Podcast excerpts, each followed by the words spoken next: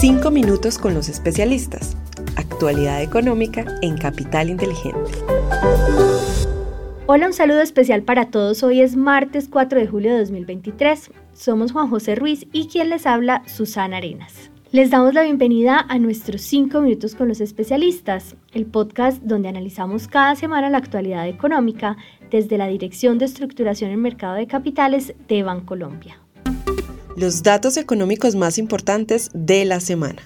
Les empezamos contando que la semana pasada cerró con desempeños positivos para poner punto final a un primer semestre de valorizaciones. El índice de gasto de consumo personal PCE subió un 3,8% comparado con el 4,3% del mes anterior, lo que demuestra un enfriamiento de la inflación en Estados Unidos.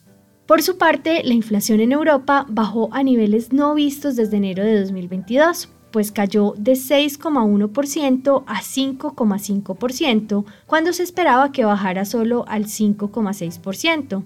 Pese a estos datos, la Fed y el Banco Central Europeo no descartan más subidas de tasas de interés a lo largo de este año. En el ámbito local, les contamos que la Junta Directiva del Banco de la República decidió mantener la tasa de política monetaria en 13,25%, debido principalmente a la evolución que la inflación y sus expectativas han tenido en los últimos meses.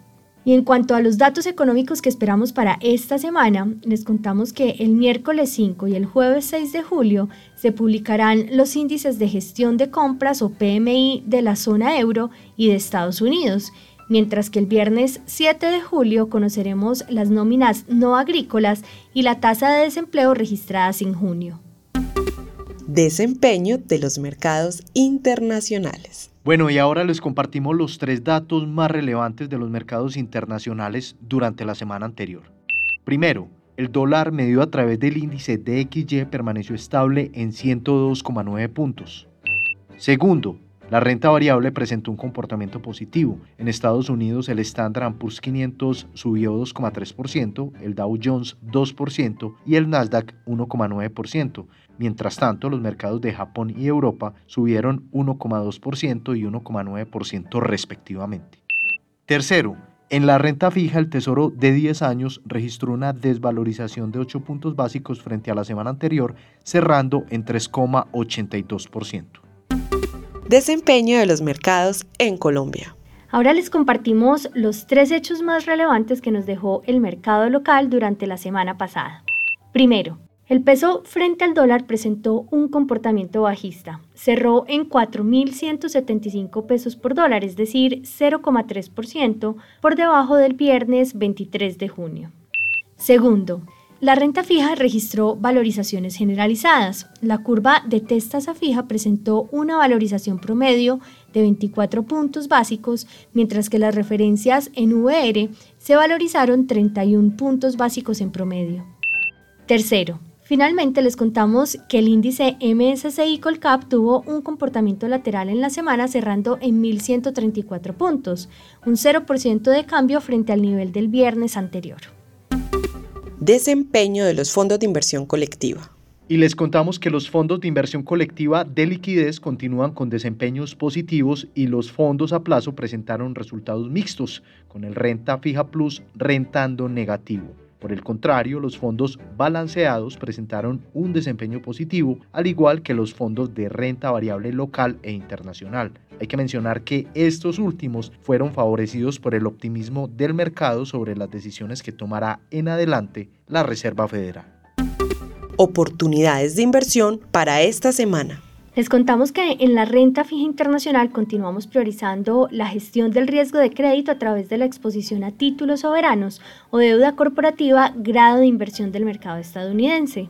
En mercados emergentes seguimos con preferencia por la deuda soberana en dólares ante diferenciales de tasas atractivos frente a su historia y otros activos comparables. Para la renta variable internacional mantenemos una perspectiva cauta, favoreciendo los sectores que se encuentran más rezagados como servicios públicos y consumo discrecional, pero mantenemos un énfasis en acciones de calidad. En el ámbito local, priorizamos las inversiones en el mercado de deuda privada de la más alta calidad crediticia, incrementando el plazo promedio una vez venzan nuestras inversiones. En títulos menores a un año esperamos un mejor comportamiento de la deuda indexada IBR y más largo plazo en tasa fija.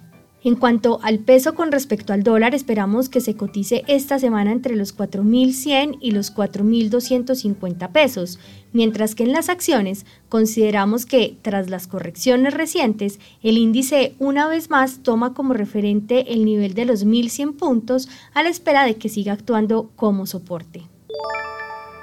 Susana, y de esta manera llegamos al final del episodio, pero antes de despedirnos, déjeme hago una invitación y es quienes no se hayan suscrito al informe semanal pueden hacerlo en el enlace que encuentran en la descripción del episodio. Asimismo, quienes nos escuchan en Spotify desde su celular, déjenos sus comentarios de cómo les pareció este episodio en la sección de preguntas y respuestas. Gracias Juan José por acompañarme en este espacio y a todos nuestros oyentes por escucharnos hasta el final y los esperamos la próxima semana con un nuevo episodio de 5 minutos con los especialistas.